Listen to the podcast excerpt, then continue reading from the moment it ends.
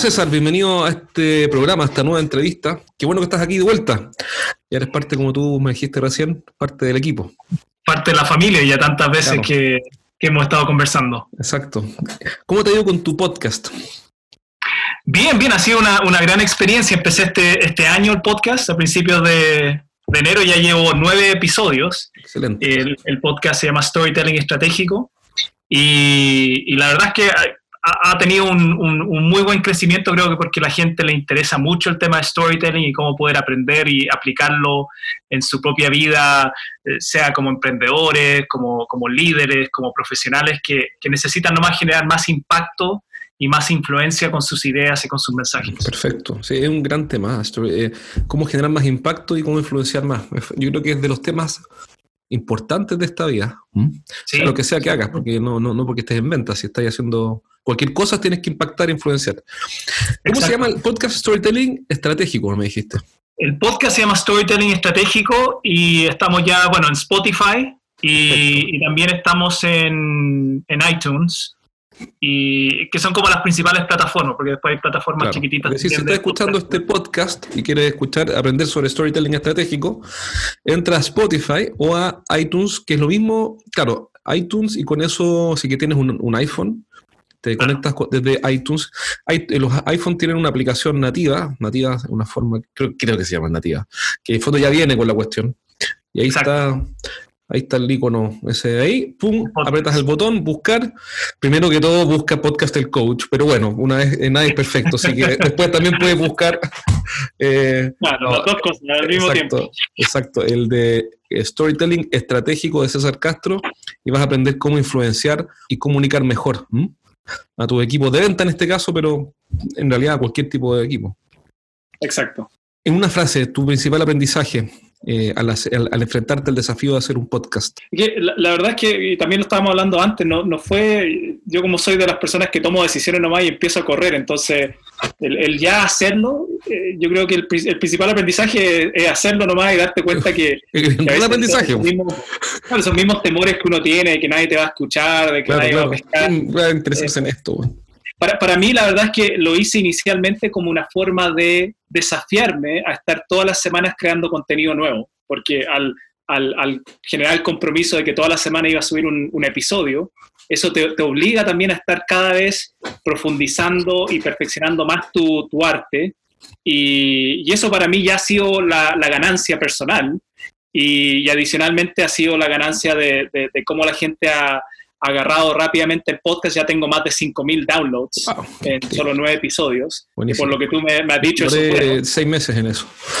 Yo llevo recién un mes y medio, dos meses, y tengo 5.000 downloads, pero nuevamente creo que, que también parte de, de, lo que me ha generado o me ha ayudado a tener éxito en el tema es que ya llevo, no sé, dos años en redes sociales generando ya eh, gente que te sigue, entonces ahora es casi darle a las personas una, una nueva plataforma, una nueva forma de, de, poder tener más acceso al contenido.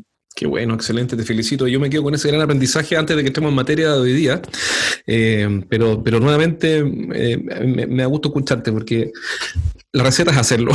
Cuando uno dice, no, pero por ejemplo, yo hace años atrás era menos, era más irresponsable, entonces no ahorraba. Entonces yo tengo una amiga que es experta, la Tere, eh, por ahí capaz que escuché esto algún día, la Tere Prieto, experta en finanzas. Entonces le dije, oye, es que yo pensaba, ¿cómo ahorrar? ¿Te digo el secreto? Dije, ¿cómo hay un secreto? ¿Hay un secreto para ahorrar? No te puedo creer. Sí, ¿cuál es? Hacerlo. o sea, te llega la plata y ahorra. Y después te las arreglas con lo que quieras. Así se hace. Exacto. Bueno, y funcionó. Ahora soy inmensamente rico, la verdad es que no necesito trabajar. No, la, a veces creo que, que, gastamos mucho tiempo tratando de, de como pensarlo y, y, decir, a ver, es que va a funcionar, cuando en verdad nunca vamos a realmente saber si algo va a funcionar o no va a funcionar hasta que lo hagamos. Sí, Nunca vamos a saber hasta que lo hagamos. Me parece genial porque es, oye, ¿cuál es el mejor momento entonces? ¿Será cómo lo hago para este proyecto nuevo, para emprender? Yo veo personas talentosísimas eh, que me dicen, pucha, yo emprendería, pero es que no sé cómo. Bueno, claro, tú puedes hacer un plan de negocio y es bueno hacerlo, por un tema, en mi opinión, de salud mental, porque emprender sin un plan de negocio es como una, una negligencia. Pero lo que sí sé es que no se va a cumplir nada de lo que está en el plan de negocio. Eso nunca he visto que se cumpla. Bueno, capaz que hayan casos, pero no sé si tú has visto. Entonces, hacen esto, uno hace el plan de negocio para tener un plan, sabiendo que al final vas a pivotear todo el tiempo. Pero lo importante es partir, más que tener todo listo. Obviamente prepararse, pero partir. Yo creo que las etapas iniciales, mira, yo, yo tengo uno de mis clientes con la cual yo trabajo, eh, WOM, ¿ok? Y, yo empecé a trabajar con ellos el año pasado. Entonces ya el, tío WOM, el famoso tío WOM, ya había, ya había salido de ahí. Ah, y, me llamó mucho la atención cuando empecé a trabajar con los gerentes que ellos, porque ahora tienen un gerente general nuevo y todo, pero ellos decían que hasta hace poco no podían usar la palabra estrategia dentro de Porque el tío WOM no le, gustaba la palabra estrategia, porque él no creía en estrategias. Él creía simplemente en hacer cosas. Mira. Y ese, era, ese para, él, para él esa era la estrategia, hacer cosas. Lo que sí, él era muy bueno y hasta el día de hoy es un gran storyteller y él tenía una capacidad de, de encantar y seducir a la gente con la visión, con dónde queremos llegar. Y después él les decía, hagamos cosas para llegar ahí más. Mira. No gastemos nuestro tiempo planificando, haciendo carta hagamos cosas para llegar nomás. Y, claramente ahora ya WOM empezó a agarrar más fuerza y ahora sí trajeron a un nuevo director que, que es un poquito más esquemático y todo, pero es, otra etapa ahora del negocio. Bueno, para La etapa inicial es empezar. Exacto, qué buen punto, porque esos estilos de liderazgo quizás sirven para diferentes etapas en, el, en la vida del negocio. Exacto. No, excelente. Mira, a mí me encanta conversar contigo, pero tengo que llevarte a la entrevista porque si no nos vamos a, vamos a conversar muchísimo de cuestiones que son súper interesantes y, no voy a cumplir con el objetivo que es averiguar los secretos detrás de la motivación. No, no los secretos, sino que el tema de hoy es la motivación de los equipos de venta. Tengo varias preguntas anotadas eh, por primera vez, porque nunca he anotado ninguna pregunta para una entrevista. Así que esta primera vez que me puse como el nuevo gerente más estructurado, probablemente haya mitos y no mitos en cuanto a qué es lo que motiva a los equipos de venta. ¿Por qué? Porque la premisa, y es algo que se observa, es que un equipo de ventas más motivado o personas más motivadas les va mejor, porque uno observa que la motivación se traduce en actos, en actitudes y luego en actos. Y esos actos en resultados. Por ejemplo, un vendedor que está motivado eh, va a ser más perseverante, más decidido, más tenaz, más consistente y va a obtener mejores resultados que un vendedor que no está motivado. Entonces, esto por supuesto que tiene matices. Y en los matices está la verdad, como alguien decía. Eh, las cosas no son tan blanco y negro, eh, sobre, todo con seres humanos, que no son robots todavía. Entonces, esperemos que, no lleguemos ahora. hasta ahora. Ah, entonces, la pregunta, primera pregunta, ¿qué es la motivación? ¿Qué es, porque hay que partir por la base. ¿Qué es la motivación? ¿Cómo la entiendes tú? La, motivación, al final, incluso en, su definición, en su definición ahí casi de, libro, tiene que ver con un motor interno, que, que, creo que incluso esta conversación nació, tener esta conversación aquí grabando, nació desde una, una vez que estábamos conversando los dos también por teléfono. Y, y yo te decía que mi creencia hoy es que uno no puede motivar a las personas y, quizás eso te, choquea un poco porque quizás la frase más común que uno escucha en, las organizaciones es que tu rol como líder es motivar a los equipos. Y, yo trato de hacer una diferencia en, distinción de motivación e inspiración. Perfecto. Porque la motivación, ¿por qué digo que uno no puede motivar a otro? Porque la motivación es un motor interno. Cada persona tiene una motivación propia dependiendo del ámbito, me imagino, para deportes, claro, para... nuestro rol como líderes es tratar de entender qué es lo que mueve a esa persona. Y, sería muy irresponsable de mi parte, ignorante, creer que lo que me mueve a mí es lo mismo que te mueve a ti. Perfecto. Y lo que me mueve a mí es lo mismo que mueve a todo mi equipo. Porque cada persona se mueve por distintas cosas. Y nuestro rol como líderes sí es entender cuál es ese botón que está moviendo a cada persona entendiendo también que va a ir cambiando y variando, porque al final la motivación va, va mutando en, el camino. Me hace todo sentido. Me imagino que cuando un vendedor, por ejemplo, comienza a vender a los 25 años, tiene una cierta motivación, un cierto motor interior, que me imagino que se vincula a un propósito dependiendo del tipo de persona, pero después de los 65 años las motivaciones son otras. Hay cosas que no está dispuesto a sacrificar, hay cosas que él busca eh, a los 65 años cuando está, trabajando. Yo conozco, tengo equipos, clientes que tienen vendedores de 65 años y venden y funcionan, y sus motivaciones son diferentes. Eh, entonces, un gran punto de lo que estamos hablando hasta ahora es que me hace todo el sentido del mundo que la motivación sea interior, y, segundo punto, que esa motivación va cambiando.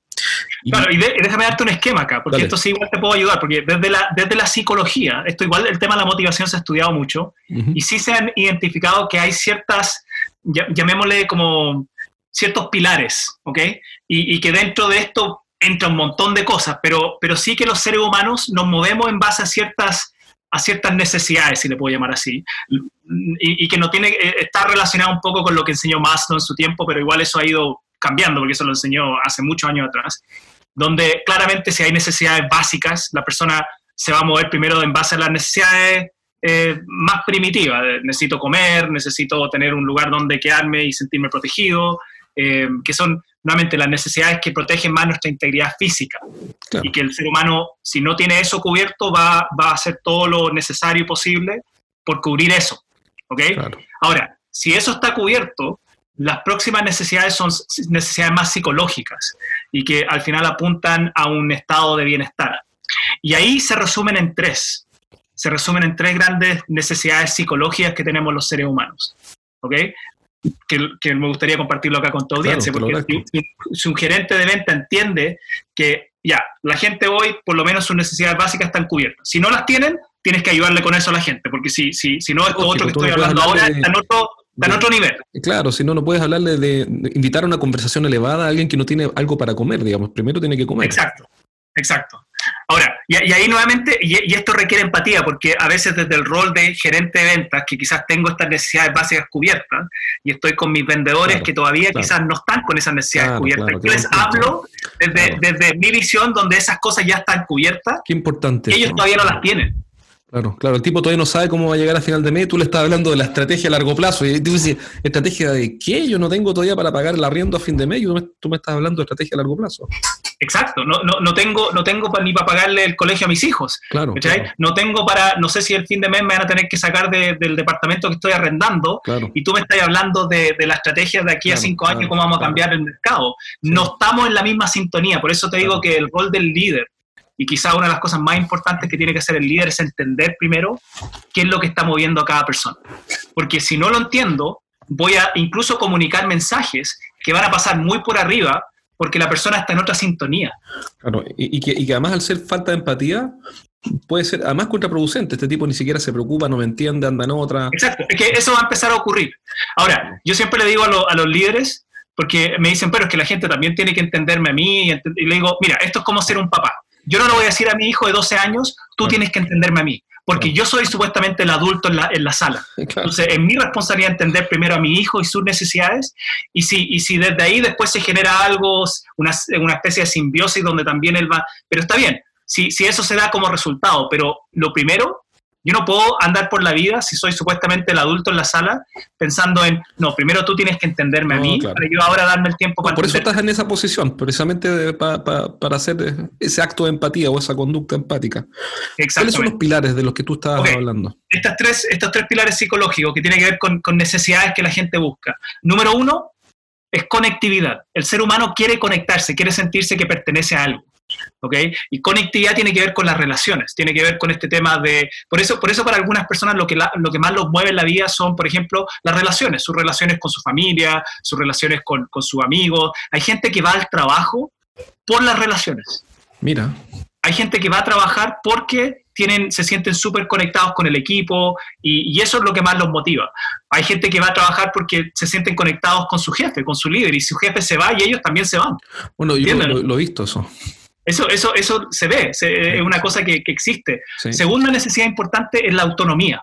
Si el ser humano busca y necesita sentirse que tiene la libertad de escoger y de elegir. ¿okay? Y esto, es, esto, es, esto está muy ligado a, la felicidad humana. Es decir, si yo, si yo le quiero quitar la felicidad a una persona, quítale la autonomía a la gente.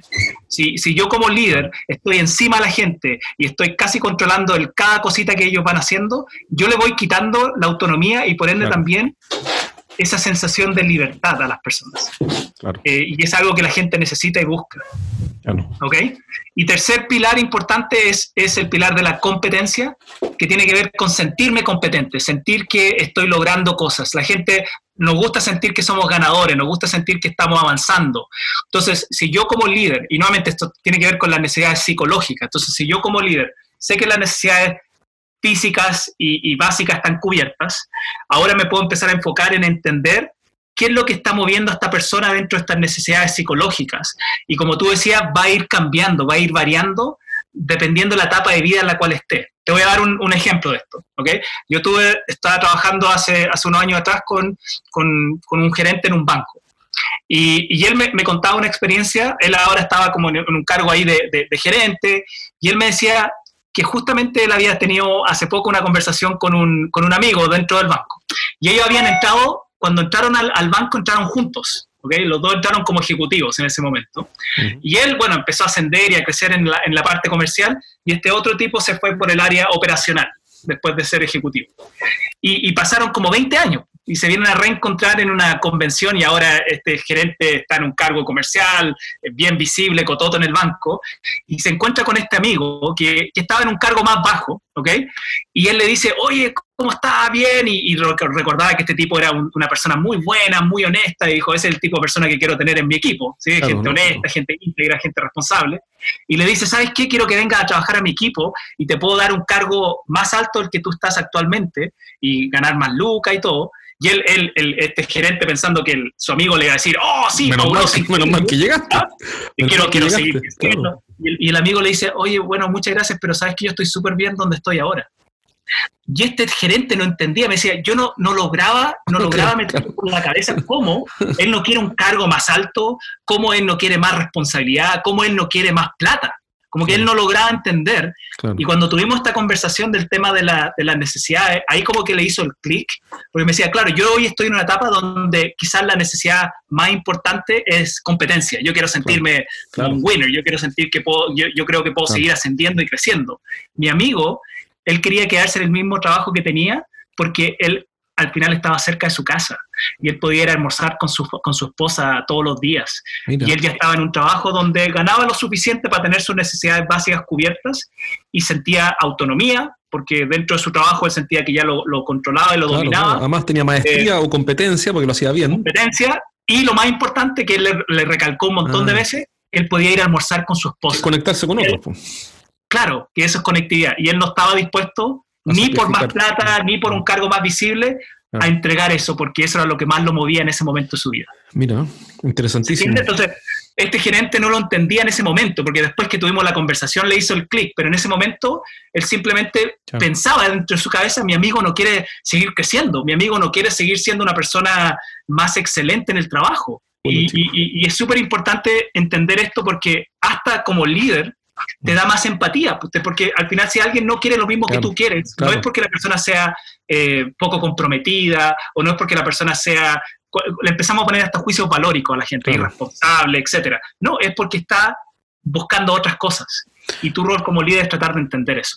Ok, entonces tu rol como líder, déjame, déjame desafiar un poco el tema. Eh, me parece perfecto. Mi pregunta es, si yo tengo que, eh, la naturaleza propia de la gestión de ventas es o consiste en alcanzar objetivos, entonces objetivos medibles. Por tanto, ¿qué me tú de esto? Que si yo estoy a cargo o, tengo que liderar un equipo de venta, debería buscar personas que, que sí tienen una motivación por la propia función, es decir, que realmente les apasiona tener que ir a ganarse la plata por conseguir un objetivo de venta y que han hecho de eso una preferencia, una, digamos, una opción de vida, por llamar de alguna forma, como haciendo una distinción en trabajos que son administrativos y otros que son de venta. Yo sé que hay, un mundo en todas partes, pero, pero personas que efectivamente les apasiona ir a vender.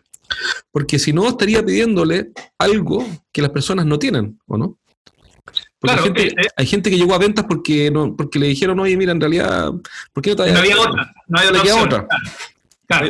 O, hay gente que llega a ventas porque, claro, porque no quedó en un cargo, o no le fue bien, le dijeron, mira, hay una opción, por último, yo, yo escuchaba eso, por último anda a ver cómo te va en el área de ventas. Claro, claro. sí, esto, esto, es como la famosa metáfora de, de si, si, tú agarras un pez y lo pones en el árbol, va a decir, no, no, eh, oye, esta persona es horrible, pero si pones al pez en el agua, Dice, increíble. Entonces, hay que saber también poner a las personas en los cargos y en las cosas correctas. Y obviamente que para ser un vendedor hay ciertas competencias y ciertas cosas muy innatas que tiene que traer. Por ejemplo, le tiene que gustar la presión, le tiene, tiene, hay gente que le gusta, hay gente que es muy competitiva. Y, que, y que, por ejemplo, han hecho deportes toda su vida y cosas así y llegan al mundo comercial y, para ellos sigue siendo como un juego, es competitivo. Hay gente que es muy buena en las relaciones, porque sabemos que hoy la venta está muy tiene mucho que ver con tu capacidad de relacionarte. Y hay gente que no le gustan las relaciones.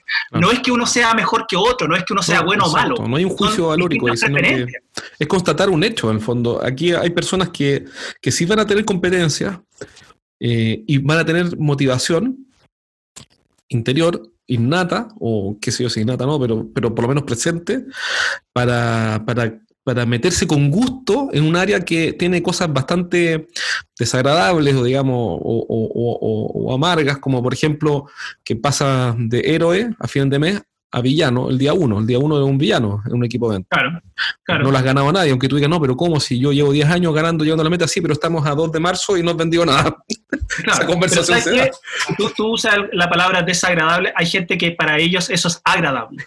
Sí. Y eso es lo que tenemos que entender para, hay gente que le gusta eso. Yo, por ejemplo, y creo que te había contado en su momento, desde los 19 a 21 años yo fui misionero para la iglesia mormona. Y como misionero eh, somos especie de vendedores para la iglesia, entonces yo andaba todos los días en la calle. La perseverancia que ya me la quisieran los equipos con que trabajo, porque van, van, van, van, van.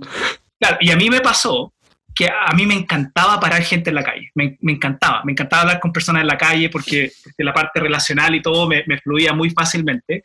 Y había, otros misioneros que, pero literalmente se, hacían pipí en, los pantalones. No otra cosa. Parar gente en la calle y empezaban ellos mismos como una forma de, de autojustificarse, decían, no, es que no es eficaz parar gente en la calle, porque la probabilidad de que esa persona después te dé su dirección, y empezaban ellos a ponerle una justificación racional a una cosa emocional que era que les daba miedo o no disfrutaban parar gente en la calle. Exacto. Y yo les decía, ¿saben qué? Esa estadística que tú me, me estás dando, para mí no es válida, porque yo paro de 10 personas, 7 me dan su dirección para ir a su casa. Entonces, es porque yo disfruto hacerlo, que es distinto. Ahora, no significa que yo era mejor que el otro, sino que para ese rol específico de hacer proselitismo, de parar gente en la calle. Tú tenías motivación interior. ¿Cómo? Tú tenías una motivación interior eh, que además está unida a competencia. Claro. Y por lo tanto resultaba incluso agradable. Me, disfrutaba, claro, la pasaba bien. Para mí los días que yo tenía, no sé, cuatro horas para hacer proselitismo, eran los mejores días de, la semana porque me encantaba ir a, hablar con la gente en la calle. Yo, también hice proselitismo político. Eh, ¿Ya? no hablar de eso ahora, pero, pero también. Y disfrutaba precisamente eh, conversar con personas en la calle. Claro. Y tú le puedes decir a otra persona lo que hacías y gente te, diría, oh, wow, yo no, no, no, podría hacer eso. Y, está bien. eso, claro. Está bien, si eso no es tu tema, eh, como para algunas personas le gusta, por ejemplo, escribir. A mí me, cargaría estar todo el día escribiendo. Hay gente que le gusta armar planillas. A mí me cargaría estar todo el día armando planillas. Entonces, al final son distintas competencias que yo creo que también eso es parte del rol del líder. Y por eso te digo, es escuchar y entender, porque en eso de escuchar y entender vas a también poder empezar a, a descifrar un poco qué es lo que mueve a esa persona y cuáles son las competencias de la persona. Porque si tú pones a una persona, nuevamente, a un pescado en un árbol, claro, uno va a decir, oh, este esta persona es, es, un desastre. Pero es porque no lo, no lo supiste poner en su elemento. Claro. Entonces son dos cosas, dos, grandes pasos, estoy tratando de entender, dos grandes pasos. Primero, elegir a las personas, tener la gente, bueno, como muy conocido eso, la, gente correcta en el, en el equipo. Para no tener peces que uno le dice, no, si él no es un pez, en este gallo es un mono, entonces va a reparar el árbol perfecto. Y no, es un pez, Lo hace que tú quizás no lo quieres ver, te resulta incómodo, es un problema para recursos humanos si lo contrató, pero es un pez.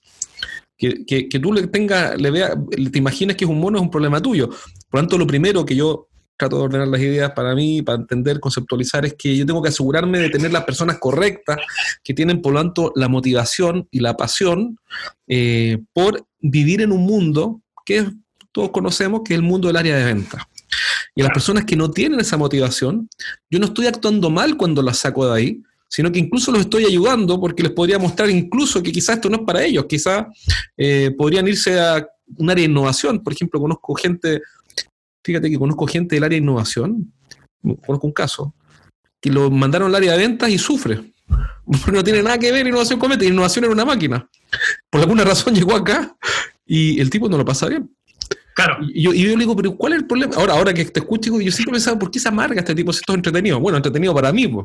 pero él viene de otra área, entonces son otras Sí, competencias. Y sabes lo, lo peligroso de esto es que cuando no entendemos esta conversación que estamos teniendo tú y yo, hacemos juicios valóricos de la persona. claro, Entonces, es un flojo, ¿ah? es una persona un que es lento. excelente como, como alguien para el área de innovación y no es excelente para el área comercial, yo digo, él es un mal profesional. Claro, claro, claro. Es, es importantísimo esto, po, porque me cambia la perspectiva de, de cómo, de cómo me relaciono con las personas.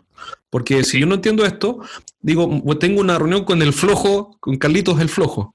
Claro, ¿ya? Pero no es flojo, lo que pasa es que el tipo sufre y todo se le hace lento porque es un pez en un árbol y por lo tanto mi rol primero es, de- es sincerar quizá con Carlito, Carlito, mira, quizá esto no es para ti, porque eh, por lo que yo veo a ti no te apasiona esto, no te gusta, no tienes un motor interior, una motivación eh, por el área de venta. Eh, busquemos una forma, no sé, de otra área o, o nos damos un plazo o no sé qué, para que vaya a, a- su, a su poza de agua y no siga metido en un árbol porque no es el lugar para él. Tengo la gente correcta que está motivada por la venta. Entonces ahora ya logré el primer objetivo, que es tener la gente correcta, y el segundo es preocuparme de descubrir los drivers de motivación. ¿Dónde está la tecla, como en un piano, donde yo toco una tecla y empieza a sonar la caja de resonancia del piano, que hace que esa persona se active y saque su mejor versión? ¿Correcto? ahora, ahora es donde entra la inspiración. Perfecto. Entonces, Ahora, lo ¿dónde primero está? sería seleccionar en orden. Disculpa que trate de meter todo en cajas, pero, pero primero, para mi paz mental, Está bien, está bien, está bien. Yo, que. yo te- yo empatizo contigo. Yo no, no, Esto es para mí, pero esto es por mí, no por ti. primero tendría que asegurarme de tener a la gente correcta y luego de inspirarla. Exacto. Exacto. Porque al final, para mí, la inspiración, la metáfora que, que, que comparte la inspiración, para mí la inspiración, siempre la inspiración es externa. ¿ok? La inspiración es externa. Incluso uno, cuando habla de la inspiración, siempre habla de me inspiró esa música, Claro. me inspiró esa persona, me inspiran las montañas, me inspira la playa, pero te das cuenta que siempre lo, lo asociamos a algo externo. Eh, Sin duda. Entonces, la metáfora que yo utilizo para la inspiración es que cuando, cuando hablamos de inspiración es como echarle benzina claro. a la llama de las personas. Pero esa llama ya tiene que existir, porque si yo echo, echo benzina a un, a un, a una, claro. eh, a un lugar donde no hay llama, no va a pasar nada, tampoco va a pasar nada. Entonces ahí es donde yo digo, pucha, es que mi equipo no me escucha o mi equipo no quiere, bla, bla, bla, pero al final tiene un montón de gente que no tiene una llama, claro, porque claro. no, los pus- no, no tiene la gente adecuada para eso. Pero si Exacto. tiene gente con llama y le echas benzina, ahí la cosa explota y tú hasta puedes salir del camino y la gente se mueve sola. ¿Se entiende? Hace todo sentido el mundo. Una vez me comentaron que Tony Robbins hablaba de eso en algún momento, que decía algo lo mismo que tú. Eh, yo no puedo motivarlo, así que si están aquí para que yo los motive, olvídense. o sea, algo en esa línea, no son las palabras exactas. Y la Ah. gente, ¿pero cómo? No, porque la motivación es interior. Ustedes tienen que. yo no- es, como, es como que uno va al gimnasio y, y- y el profesor haga los abdominales por ti, digamos. Exacto. No, tienes que hacerlos tú. Y si tú no tienes Claro. ganas y motivación por ir, puta, no, no- puedes ir al mejor gimnasio. Bueno, por eso la gente se inscribe, me imagino, ¿no? Eh, en un gimnasio después no va. No sé, todos alguna vez hemos hecho eso. Decir, no, voy a partir y, y nunca fui. Nadie puede hacer eso por ti. Eso es lo que voy. Exacto. Pero, pero no Exacto. hay un también en eso, no hay un actuar bien o actuar mal. Es una decisión libre eh, que es moralmente neutra. que voy? A que, a que si a mí no me motiva, por ejemplo, a mí las manualidades es una cuestión que las odio, weón. nunca, digamos, las odio, sí las odio. weón. Entonces cuando estaba en el colegio eh, sufría con esa cuestión, sufría y era mi único, me iba muy mal en manualidades, cosa rara porque a los niños les va bien. Incluso muchas veces le pedía llorando a mi mamá que por favor me ayudara a, pegar los palitos y hacerlas. Sufría. weón. Entonces nunca tuve motivación por manualidades y, y nunca las voy a tener. Por ende, eh, lo mejor es reconocer el hecho, ¿no? A mí, mira, la verdad es que no me gusta, no me interesa y no pienso cambiar, pero no es que yo esté actuando mal. Estoy constatando un hecho. Sí. Y, y nos, cuesta, nos cuesta poder hacer esto porque la mayoría venimos de un sistema educacional que al final trata de crear gente Ah, igual, Sí, sí. donde, todos tenemos que saber matemática, todos tenemos que saber Ojo, y ciencia. saber matemática ese día. Claro, ese Aprender- día igual que todos. Exacto. Y el mismo nivel igual que todos. Cuando quizá, quizá mi, mi, mi habilidad es el arte. Y, eso es lo que más me gusta y eso es lo que más me apasiona. Y si yo empezara desde chico a reforzar eso, yo cuando ya tenga 20 años sería un, un artista increíble.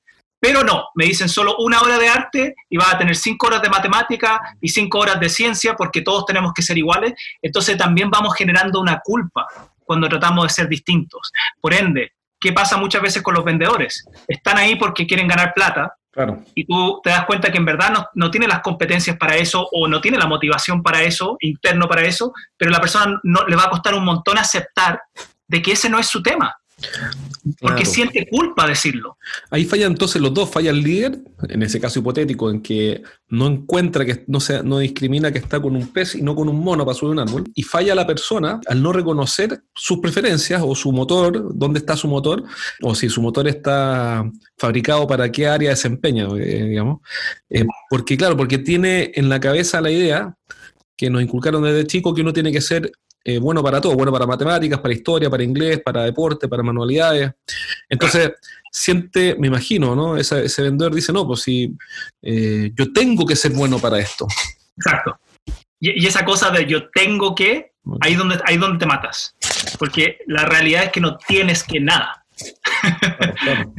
Pero te enseñaron y te fueron sistemáticamente programando, es decir, tú tienes que, tienes que ser así, tienes que ser así. Y, eso nos va cada vez dificultando el poder decir, no tengo que ser así.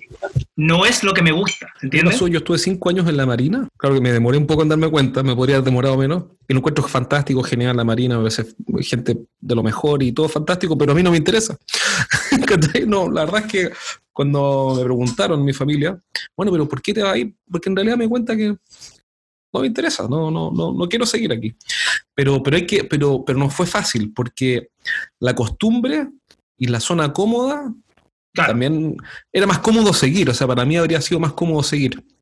Eh, y no salir a los, yo tenía 21 años, a los 21 años a la universidad, tres años, tres años después, digamos, que no es nada, pero, pero en ese momento era más fácil seguir la, la, la inercia por la cual ya me había metido. Entonces estoy pensando que un vendedor que está en un equipo de ventas y que al fondo le va a demandar valentía y honestidad intelectual salir de la zona en que está y reconocer la realidad. Yo en realidad no me gusta vender, no me gusta, en ese caso hipotético, eh, meterme en áreas comerciales donde paso de héroe a final de mes a villano el día uno porque no he logrado nada y como, es como si partiera de cero todos los meses. y, la verdad es que busco estabilidad y no quiero estar en el péndulo o en la, montaña rusa de que unos meses me va mejor, otros peor. Y no quiero, no me gusta. ¿Cuál es el problema? No, no. Eh, Demanda, ¿qué cosa demanda? Yo creo que valor, ¿qué más? Y, awareness, eh, conciencia. conocimiento, ah, autoconocimiento. Un, conocerse a sí mismo y, aceptar eso de uno mismo. Porque al final, muchas veces, yo creo que hay dos grandes temas acá. Uno es, es que no nos entrenan y no nos enseñan a tomar conciencia de las cosas. ¿okay? Nos enseñan a meternos en una máquina y estar ahí todo el día, bla, bla, bla, sin estar realmente tomando conciencia de lo que te está pasando a ti emocionalmente, por un lado. Y eso, y eso creo que es grave porque la conciencia sí es algo que, que, tenemos que trabajar y algo que tenemos que desarrollar y es un músculo que hay que potenciar a medida que empezamos a, trabajarlo. Y, segundo, cuando ya tomo conciencia, tener la valentía de, de tomar decisiones en pos de la conciencia. Tomar decisiones no en pos de lo que dice otro, no en pos de lo que van a pensar de mí, no en pos de lo que la sociedad dice que tengo que ser, en pos de lo que yo al final quiero lograr con mi vida y lo que la conciencia me está comunicando. Fíjate que estamos llegando a una conversación súper profunda, porque estábamos hablando de venta inicialmente, pero, pero todo recae en esto al final. Sí, somos seres humanos. Recae en esto que es muy, muy emocional y en mi rol de líder, porque aquí también a veces ponemos líderes que no son monos, los ponemos a tratar de subir un árbol, porque tu rol de líder es entender a las personas primero, es, es ser una especie de psicólogo, y hay gente y hay líderes que no, no, saben ni cómo escucharse a sí mismos y lo estamos poniendo en un cargo, en un rol donde ahora tienen que escuchar a otros. Que es muy importante, porque si yo no me sé escuchar al menos a mí y tengo un mínimo de autoconocimiento, eh, ¿cómo voy a poder escuchar y conocer a otras personas si ni siquiera puedo conmigo mismo? Exacto, exacto. Y desde ahí empieza mucho de los, del, del bad management que hay, que existe hoy, el, el, el, mal jefe y todo, en parte de que no estamos poniendo gente eh, con las habilidades para liderar a otro ser humano en cargos de liderazgo. Estamos simplemente diciendo, oh, tú fuiste un buen ejecutivo comercial, ahora te ponemos a cargo de otras personas porque tú sabes cómo vender. Exacto. Y son otras las competencias, son otras las competencias. Y es tan obvio cuando uno, por ejemplo, lo ve en el mundo de los deportes, donde en su mayoría los, mejores eh, entrenadores no fueron los mejores jugadores. Los mejores entrenadores, incluso algunos no fueron ni jugadores, porque tenían otras competencias. Sí, yo he visto, gerentes de venta que lo hacen fantásticamente bien y no fueron vendedores. Es que son otras las habilidades. Y, y como te digo, en los deportes esto es tan obvio. Es tan obvio de que de que no necesariamente el mejor jugador va a ser el mejor, el mejor entrenador. O, un tipo que juega defensa no lo ponen como, me imagino, delantero. O sea, ¿ah? Claro, claro, porque, hay defensa, digamos. Y, es muy fácil verlo en los deportes. Pero después cuando lo llevamos a un ámbito, por ejemplo, organizacional, lo hacemos todo lo opuesto. Ah, el mejor ejecutivo va a ser ahora el líder de los ejecutivos.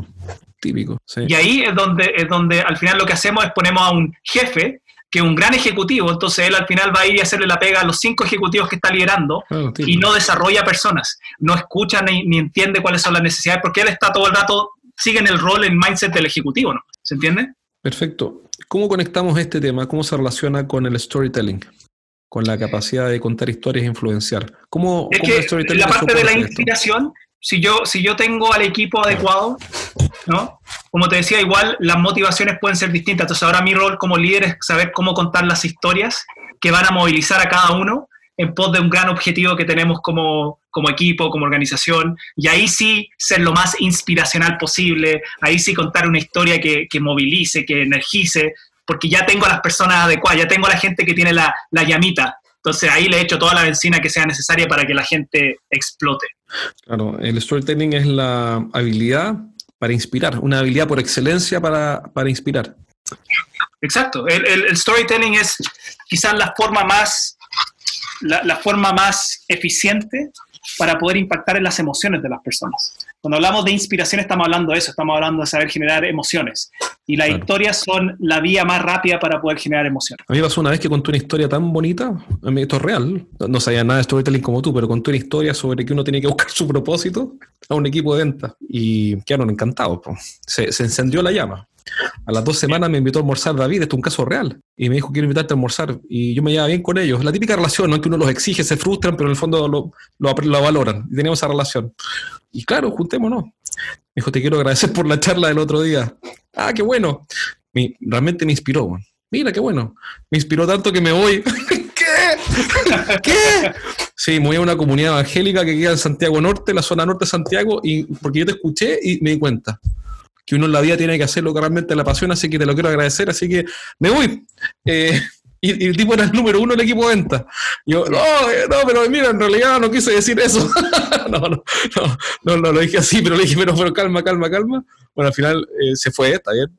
y hasta el día seguimos amigos, pero, pero ahí me quedó patente que efectivamente uno contando una, historia o inspirando a otro, puede hacer que las personas realmente generen, den pasos. Ahora, no el paso que me convenía a mí, bueno, pero digamos, pero era el paso que él quería dar. Es que sabes que, mira, yo creo que hay una vez escuché una historia de un, tipo, él estaba justo escribiendo un libro, un autor de, un libro, que, también habla de liderazgo. Y, él cuenta una experiencia donde un amigo de él lo invitó a, a conocer a Stephen Covey. Stephen Covey, escuchado del autor de los siete hábitos.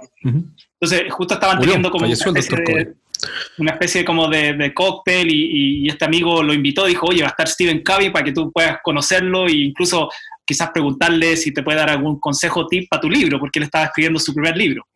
Entonces va al cóctel y, conoce ahí a Stephen Covey. Pues se acerca a Stephen Covey y él súper nervioso le dice, Stephen Covey, bueno, te quiero decir que yo también voy a ser autor, estoy escribiendo un libro.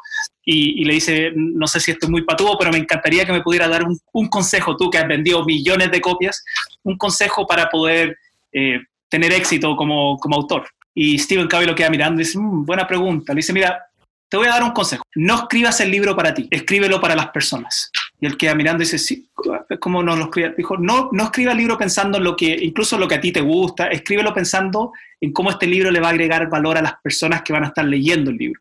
Y él le dice, porque si hay una cosa que yo me he dado cuenta, él en ese momento tenía como 70 años, Stephen Covey, dice, si hay una cosa que me he dado cuenta en mis más de 70 años en la vida, que al final cuando tú ya llegas a este, a este momento, a esta etapa de madurez en tu vida, te das cuenta que lo más importante no es cuánto recibiste, sino cuánto entregas. Y, nuevamente, si tú como líder, yo sé que acá estamos hablando con gerentes comerciales, pero esto aplica como liderazgo oh. en área de marketing, lo que sea. Exacto, si tú empiezas tu liderazgo entendiendo que lo más importante es cuánto entregas, cuánto valor agregas.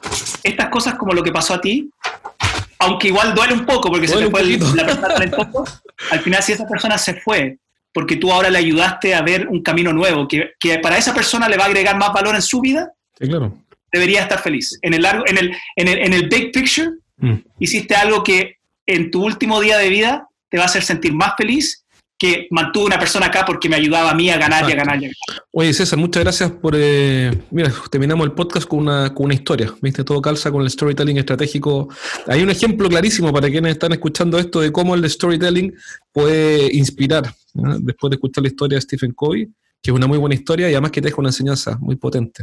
Si alguien quiere escuchar tu podcast, se mete a eh, Spotify y pone ahí... Eh, Storytelling Storytelling El único podcast, el único, yo lo busqué, el único podcast de Storytelling estratégico que existe en español o en inglés.